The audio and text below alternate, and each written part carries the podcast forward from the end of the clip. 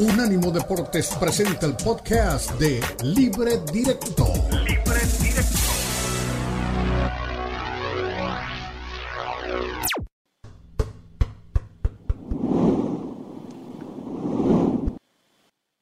Bienvenidos, este es nuestro día 29 del Campeonato Mundial de Fútbol, el último día de competencia y aquí empezamos a bajar el telón del torneo de Qatar 2022 con Elizabeth Patiño les vamos a presentar todo lo que es el análisis y el resumen de esta, a mi juicio, Eli, la mejor final de la historia. Recuerdo tener uso de razón con solamente 12 años y escribiendo crónicas que solo leía mi papá y mi mamá, que quizá ya tenía la vena del periodismo. En los 12 años vi a Pelé en el Mundial de México 70. Y desde ahí hasta esta fecha he visto todas las finales algunas he ido, en algunas otras a través de los medios, y creo que es la mejor final de la historia. Lo que vimos hoy, las dosis de emoción, los altibajos, los toboganes, un partido que 76 minutos manejó Argentina y al minuto 76 pareciera que Francia hubiera llegado. Llegamos, aquí vamos a jugar. Y en dos minutos cambió la historia y la hizo mucho más emotiva. Toboganes, 36 años de espera Argentina. Y tercera Copa del Mundo, Eli querida, se nos acabó el Mundial. Se acabó Ricardo y Argentina es campeona del mundo, lo consigue de la mano de Lío Messi y compañía, porque no podemos decir que solo es por causa y efecto de Messi, ¿no? Sino por lo que fue todo el colectivo, cómo lucharon, cómo se entregaron. Hablamos de que en el fútbol muchas veces no hay justicia, Ricardo, pero creo que merecía ganar Argentina porque fue mejor, en el trámite del partido, ¿no? Ya después llegaron los tiempos extra, llegan los penales, pero cuando Francia se da cuenta, era la parte final del tiempo regular. Entonces, si realmente Francia hubiera jugado como los últimos 15 minutos, 20 minutos, a lo mejor la historia hubiera cambiado, pero a lo mejor no existe. Francia, para mi, para mi gusto, despierta tarde, los cambios de The Champs medio a la desesperada, intentando ya con mucha gente en ofensiva y le resulta para poder empatar el partido, ¿no? Pero más allá de eso, Argentina hizo un partido para mí espectacular en esos setenta y tantos minutos que dices, cómo dominó, cómo controló la personalidad con la que jugó este partido, el prácticamente por línea cometiendo cero errores. El partido de Di María es para levantarse y aplaudirlo. Había Imperial. pocos minutos, aparece en la final y es el que te marca diferencia definitivamente Argentina termina haciéndolo muy bien en esta final y es más que merecido campeón. Por supuesto, vamos a hablar del desarrollo, polémica arbitral, etcétera, pero hoy Argentina, con el fútbol que dejó en la cancha, demostró que merecía ser campeón del mundo. Ahí estamos viendo la única modificación. Francia fue igualito. Toda la especulación que hubo y me sonó ayer a eso. ¿Alguien ha podido ver los del virus de Francia? Nadie, eran solamente eh, mensajes de prensa, todos en la cancha.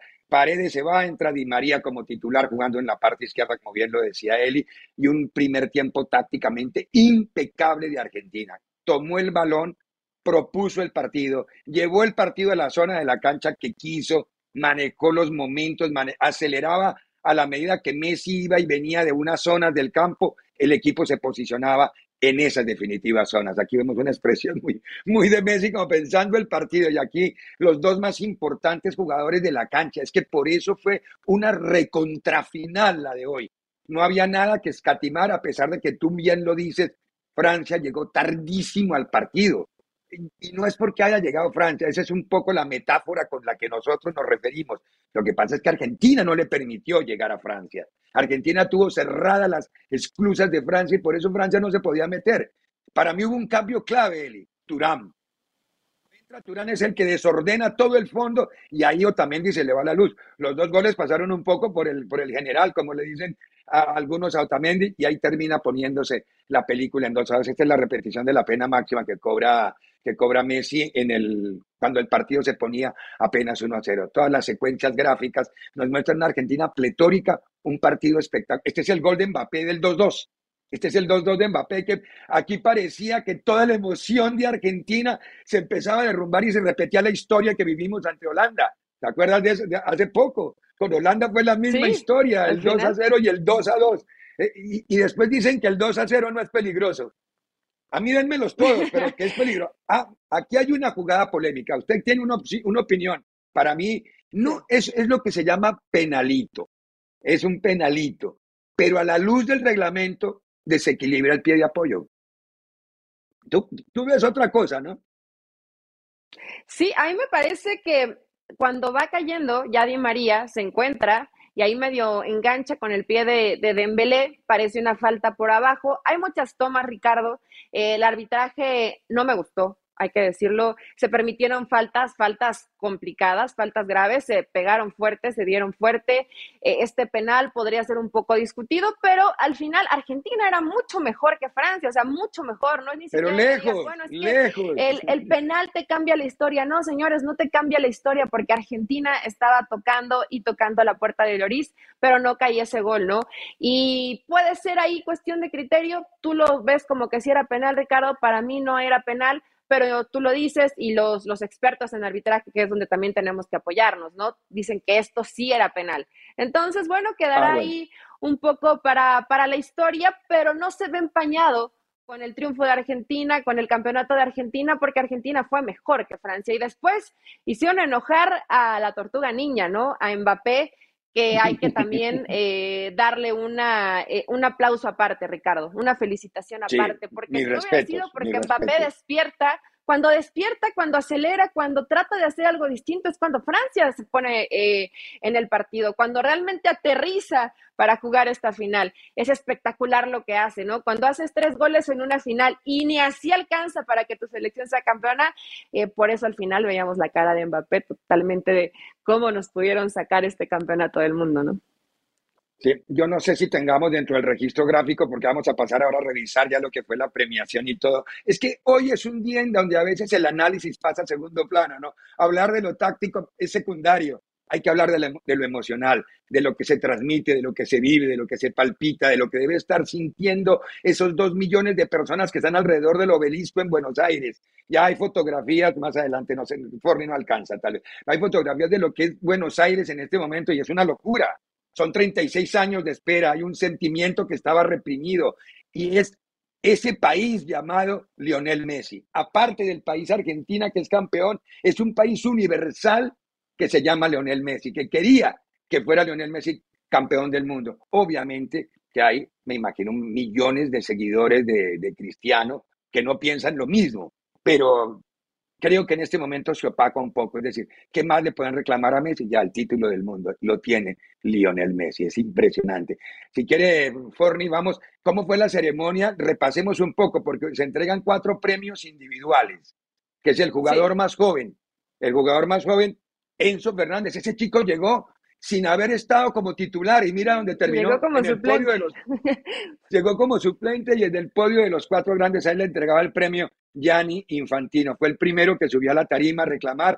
Luego pasaría el Dibu Martínez al guante de oro, así que fue el guante, muy bien, ahí está, el Dibu Martínez que fue el guante de oro, se lo dedicó a toda Argentina, oh, intentó con un gesto medio complicado y alguien le hizo la seña de que no. Ah, ¿sabes, ¿sabes qué, Ricardo? Eh, yo sí quiero hacer un poco, bueno, ahí está la imagen de Mbappé, pero sí quiero hacer esta acotación sobre el Dibu Martínez, que me parece que en cuanto a talento, en cuanto al portero que es esa que sale al final a, uh, tapar ese es el título. los penales, eh, es que el Dibu es de otro planeta el nivel que tiene, pero esas actitudes y ese festejo le quitan grandeza. Para mí sí le quitan grandeza, sí opaca a una figura que me parece espectacular, que el talento es, es un fuera de serie, pero que cuando la cabecita de pronto no está tan conectada, hace ese tipo de tonterías que empañan un poco lo que puede ser algo glorioso, ¿no? Cuando eres grande, la grandeza va acompañada de ser un buen ganador.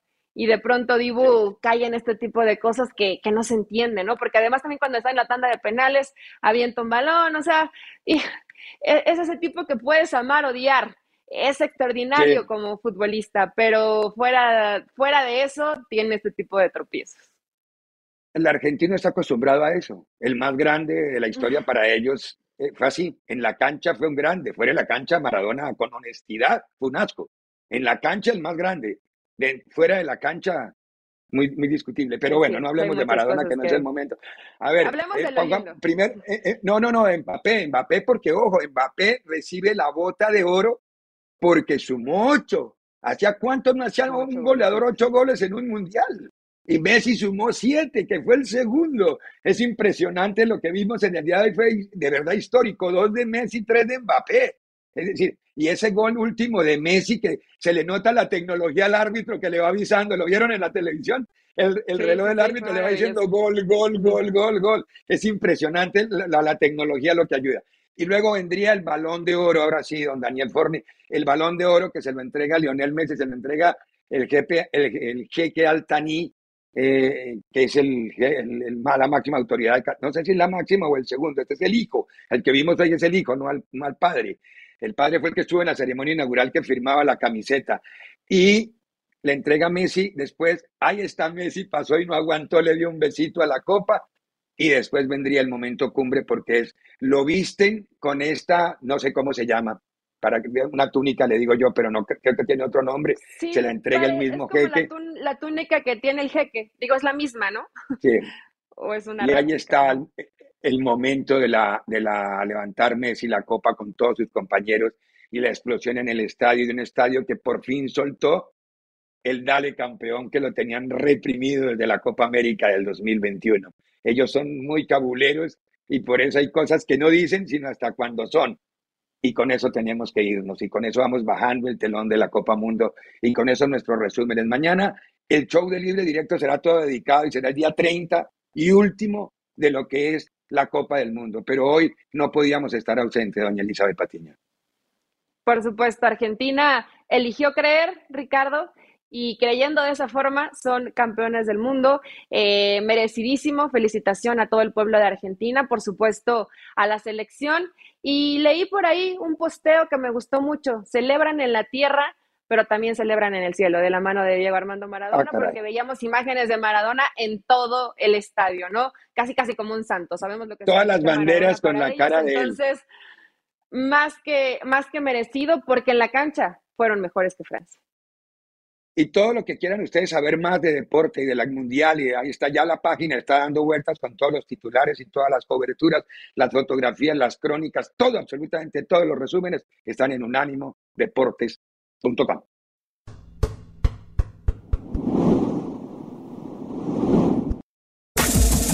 Este fue el podcast de Libre Directo, una producción de Unánimo Deportes.